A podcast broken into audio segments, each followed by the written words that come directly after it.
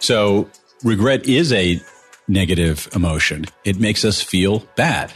It's an interesting puzzle. Why would something so unpleasant be so widespread? We have this emotion that is unpleasant, but is everywhere. Why? And the answer is it's useful if we treat it right. Hallo und herzlich willkommen. Ich bin Antonia Götsch und das ist Wegen guter Führung, der ehrliche Führungspodcast vom Harvard Business Manager. Heute stelle ich euch einen meiner absoluten Lieblingsautoren vor, Daniel Pink. Etliche seiner Werke über Motivation, moderne Arbeit und Kreativität sind internationale Bestseller. Sein Buch Drive hat vor Jahren ziemlich verändert, wie ich persönlich über Boni und finanzielle Anreizsysteme denke. Darum geht es heute nicht, aber die Kurzfassung, solche externen Anreize schaden unserer Motivation in der Regel viel mehr, als sie nutzen. Wenn ihr das Buch noch nicht kennt, lest unbedingt mal rein. Und nun hat sich Daniel mit einem ganz anderen Thema beschäftigt, mit dem Thema Reue komisch, dachte ich zunächst und dachte an so typische Macher- bzw. Mackersprüche wie No Regrets. Aber bei seinem Projekt geht es um was ganz anderes als negative Gefühle wie Reue wegzuschieben oder zu übergehen.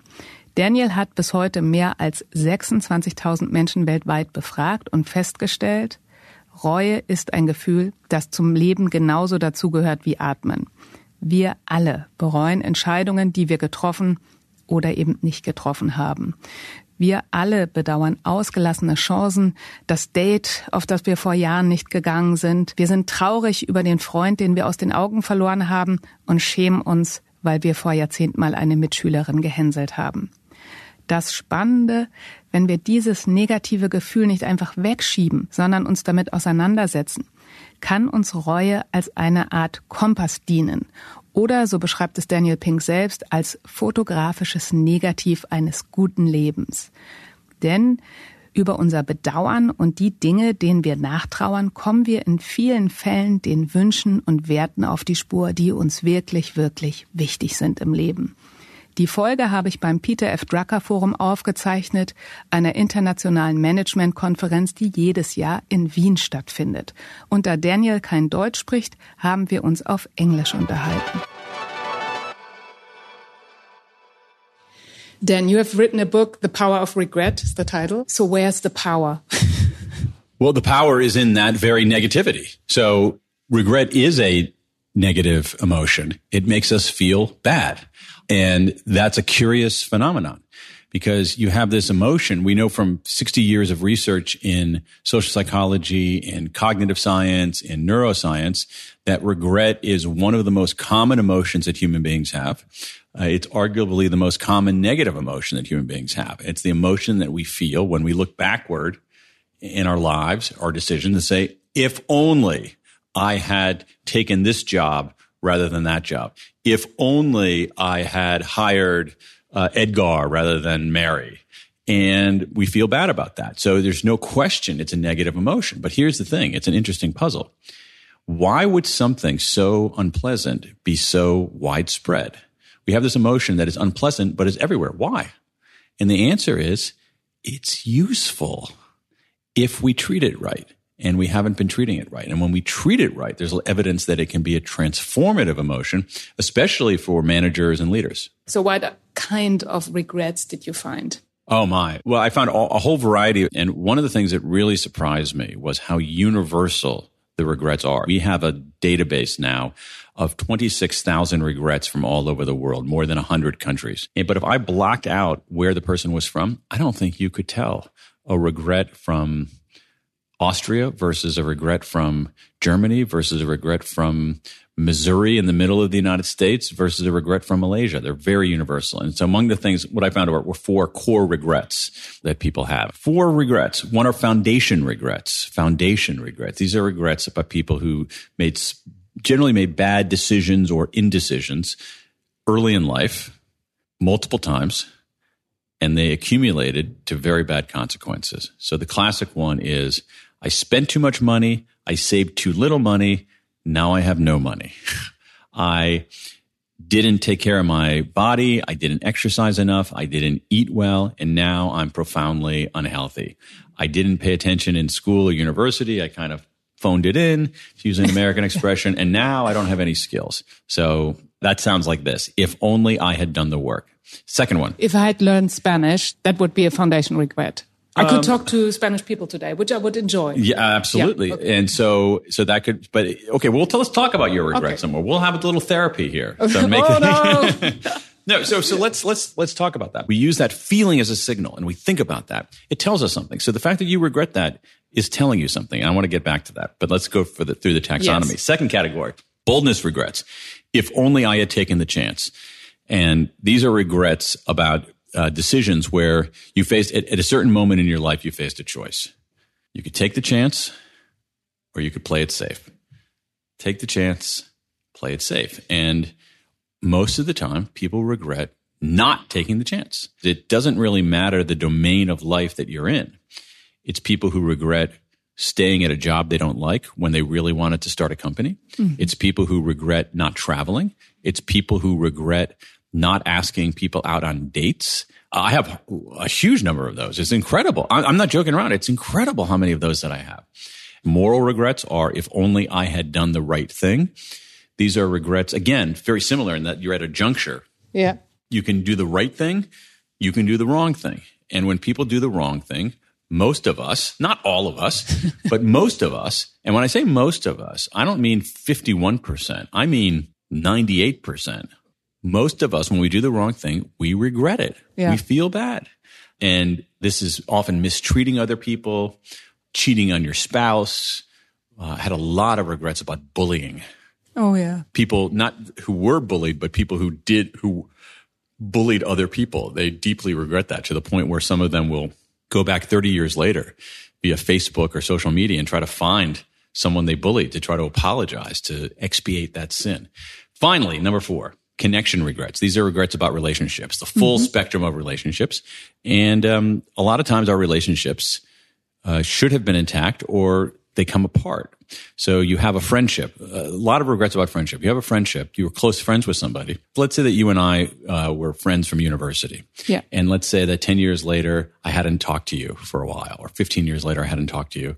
oh man, I should really reach out to Antonia. But here's what I say oh no, I can't do that. It's going to be so awkward. Yes. Besides, she's not going to care.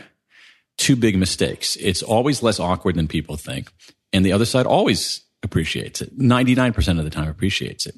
And so these are, again, the, not a short summary, but the summary. Foundation regrets, boldness regrets, moral regrets, and connection regrets. And could you find how some people regret things that are 20, 30 years ago. So oh, they yeah. go a long way. Oh, yeah. And is there one of these four types of regrets which goes? Oh, interesting. Very, uh, that's a good question. Uh, I'm actually not sure about that. Um, I don't know. I'm going to guess, though, that some of the moral regrets really stick with people. And I, am telling you, so what I also did in this, where I invited people to list their regrets mm-hmm. and then I also gave them the option, if they wanted to have a follow up interview, to leave their email address. And to my surprise, 32% of people agreed to leave their email address, which I thought it would be about 5%. So people want to talk about this. And somebody whom I did a follow up interview with, she's 50 years old. She had this regret about bully, it's American, bullying another kid on a school bus when she was 10 years old, 40 years ago. And on the phone, as she was telling me the story, she was crying because she felt so bad about it. I had another woman, also American. She was in her 70s. She regretted shoplifting candy from a store when she was something like eight or nine years old, 60 years ago. So I think, I think the answer to that question is that moral regrets or something about those are hard to forget. I think it tells us that we're basically good people most of us, and we want to be good people, and we feel terrible when we're not good people. Mm-hmm. So, would you say regrets are connected with our values or to our values. Absolutely. Yes. Uh, there's no question about it. I yeah. think that regrets, I think that regrets reveal, it's a very complex question. They are connected to our values. So, so moral regrets basically tell us what our values are. And it's an intriguing question there because we know from some research in moral psychology that there isn't a single universal morality. There's different approaches to morality. So it does tell us what our values are, but it also tells us what we value.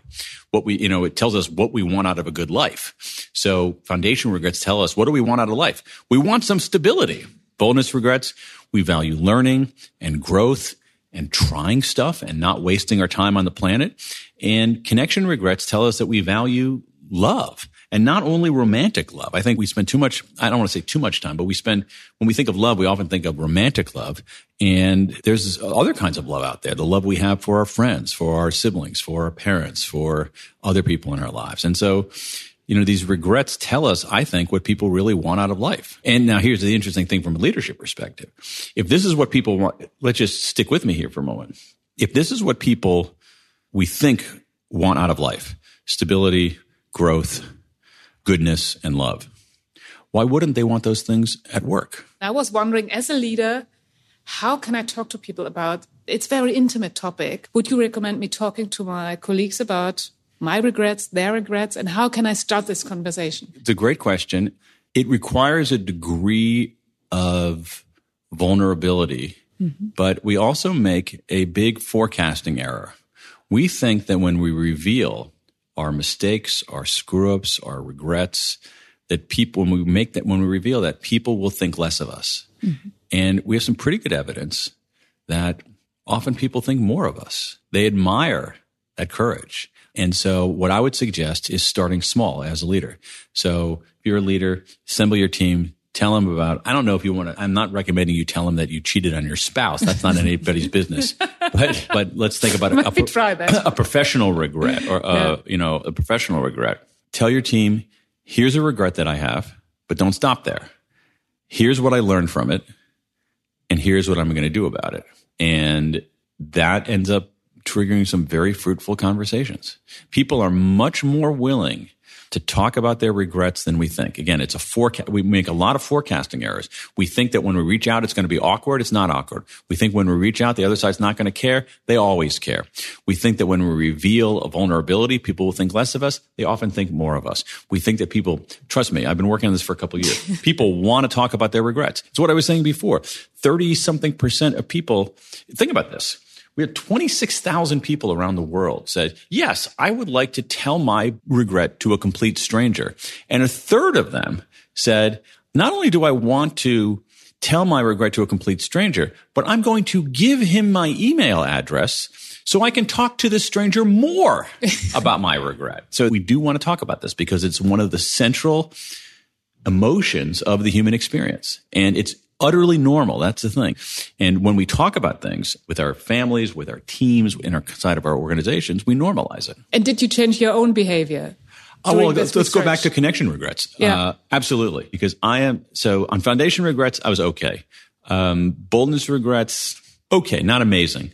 Uh, moral regrets, pretty good. Connection regrets, not very good. Because I always had the, the forecasting error that I thought about. I would always say, oh yeah, I was friends with Bob 10 years ago, but we fell out of touch. And no, it's really weird if I just email him and say I'm thinking about him. That's weird.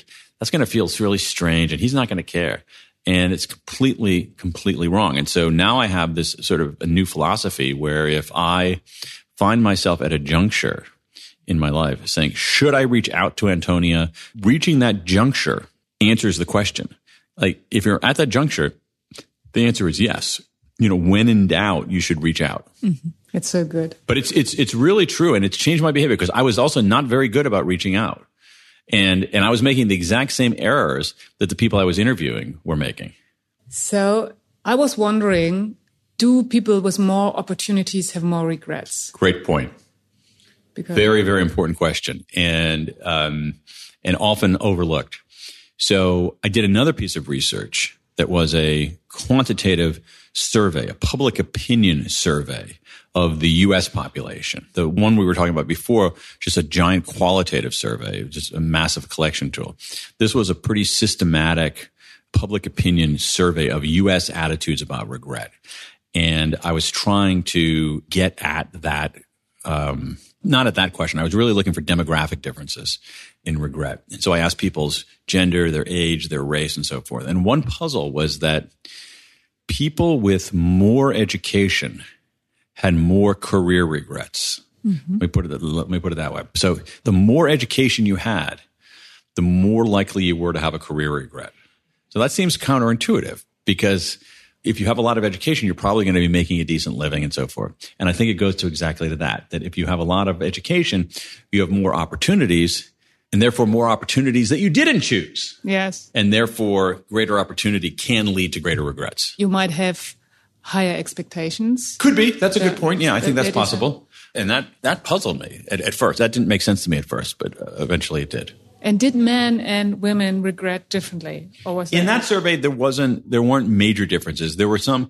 There were there were more. Um, women had more family related regrets. Men had more career related regrets, but not by a lot. The whole point of doing this large survey was to look for demographic differences, and there really weren't that many.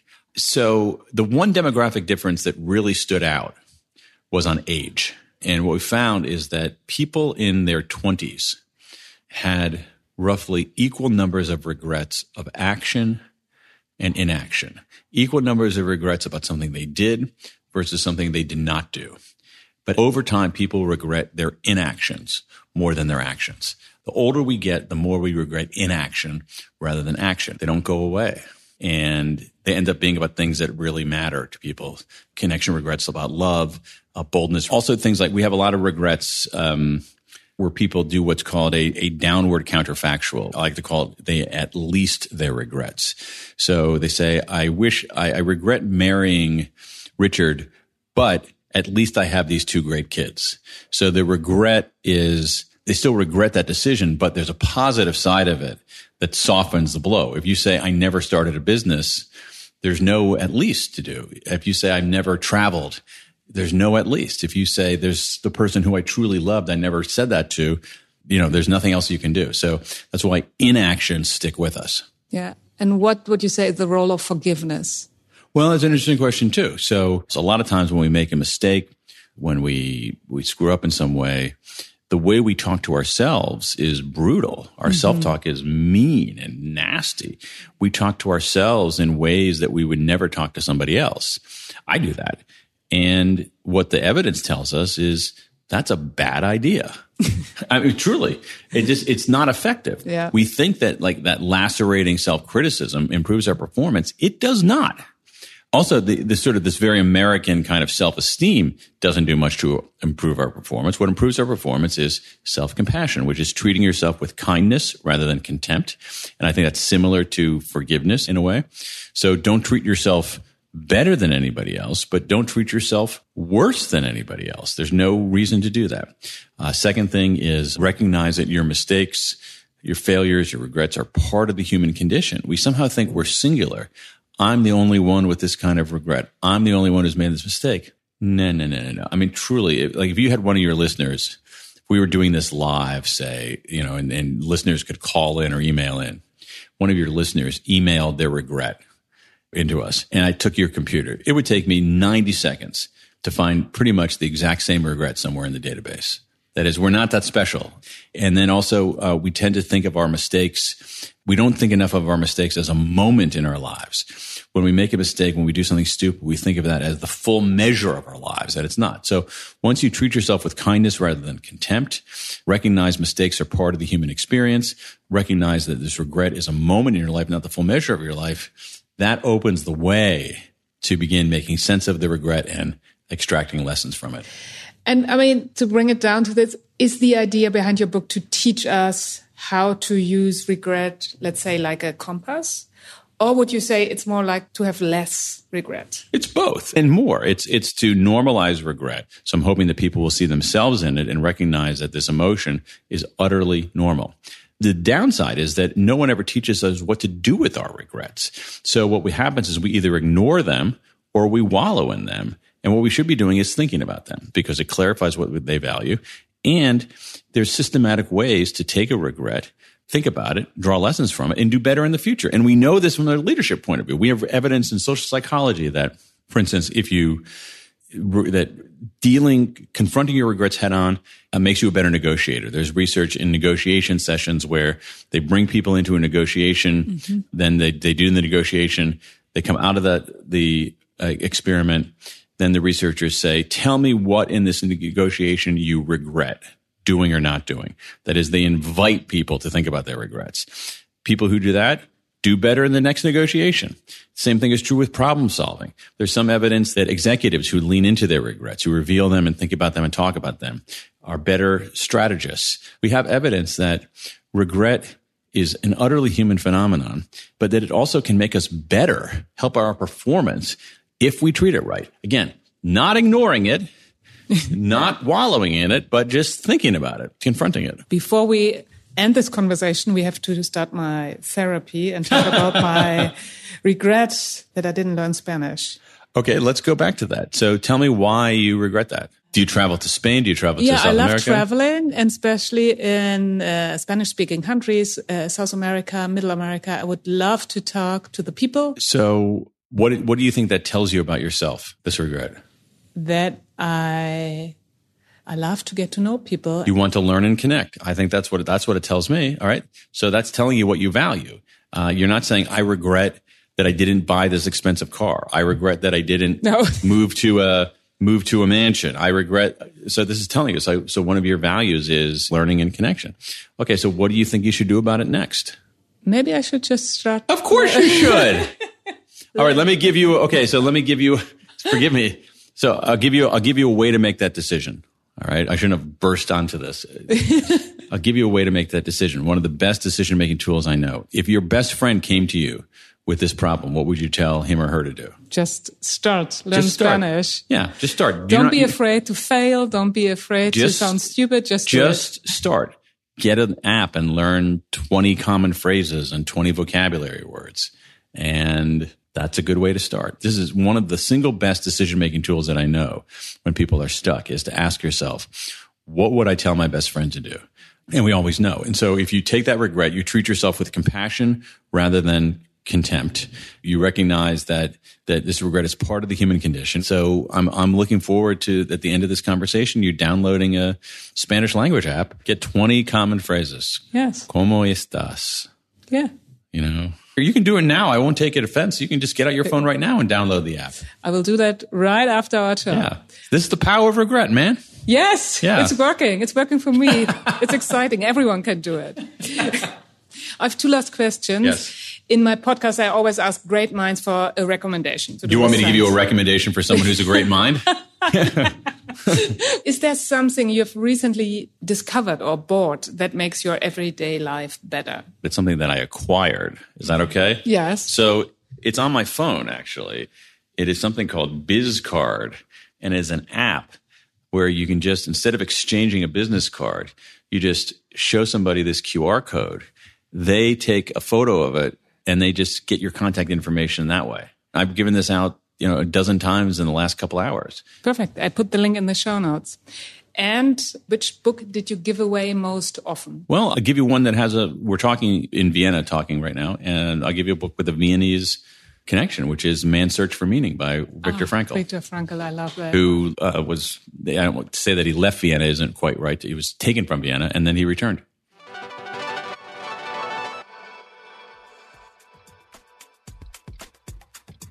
Das war Daniel Pink und ich habe mir inzwischen wirklich eine Sprachlern-App aufs Handy geladen und angefangen, Spanisch zu lernen. Vielleicht gibt es in deinem Leben ja auch einen Freund oder eine alte Freundin, die du aus den Augen verloren hast, wie so viele Menschen, mit denen Daniel während seiner Studie gesprochen hat. Dann würde ich mir wünschen, dass dir das Gespräch vielleicht ein wenig Mut macht, über deinen Schatten zu springen, um diese Person einfach mal anzuschreiben oder anzurufen. Daniel hat ja auch geteilt, fast nie fanden das die Menschen schräg oder peinlich, sondern haben sich richtig gefreut. Das Buch Man's Search for Meaning auf Deutsch Trotzdem Ja zum Leben sagen von Viktor Frankl verlinke ich euch in den Show Notes. Das hatte neulich ja auch schon Stephanie Schorb hier vorgestellt und es ist wirklich ein sehr, sehr lesenswertes Buch. Schreibt mir doch sehr gerne, ihr findet meine E-Mail wie immer in den Show Notes. Ich wäre sehr neugierig, was ihr bereut und ich würde auch gerne wissen, hättet ihr eigentlich Interesse an einer Folge über finanzielle Anreizsysteme und Boni? Ehrlich gesagt ist das ein Thema, über das ich mich seit Jahren ärgere und eigentlich hätte ich Lust, dazu mal eine Folge aufzunehmen. Ich freue mich über jedes Feedback von euch und natürlich auch über jede Bewertung bei Apple oder Spotify. Ich hoffe, wir hören uns hier ganz bald wieder, am besten gleich am Dienstag in zwei Wochen.